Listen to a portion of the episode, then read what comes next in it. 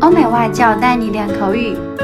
本节目由雅思官方合作机构英语同桌 FM 原创出品。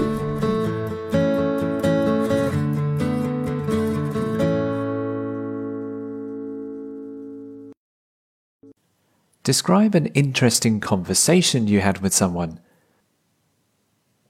Thinking about this topic, what comes to mind first is an unforgettable talk I had with someone.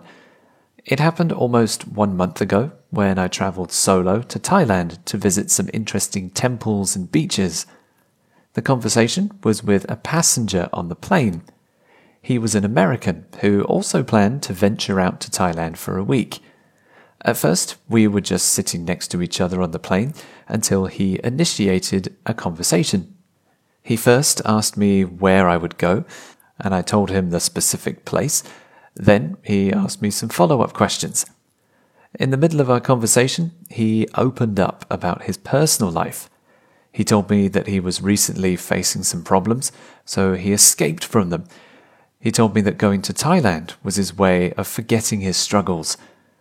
To be specific, he had just broken up with his lover. He was cheated on, so he just wanted to unwind.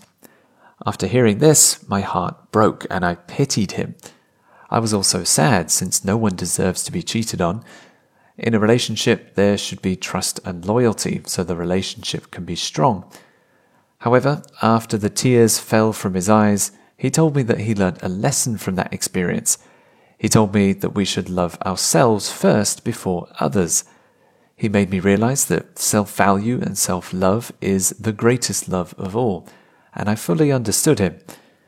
Also, he told me that we should always try to stand when we fall, not with the help of others, but on our own, because at the end of the day, we're all warriors and winners. Our conversation was interesting because it made me realize the importance of self love. I've loved someone before such that I forgot to love myself. I've been so absorbed with my lover that it made me ignore my personal situation. Also, I learned from the conversation that when we fall, we should always try and stand and continue, not for others, but for our own good.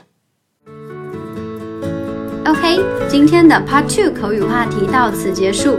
想要免费获取一到四月雅思口语完整题库的小伙伴，可以关注我们微信公众号“英语同桌”，回复关键词“口语题库”就可以啦。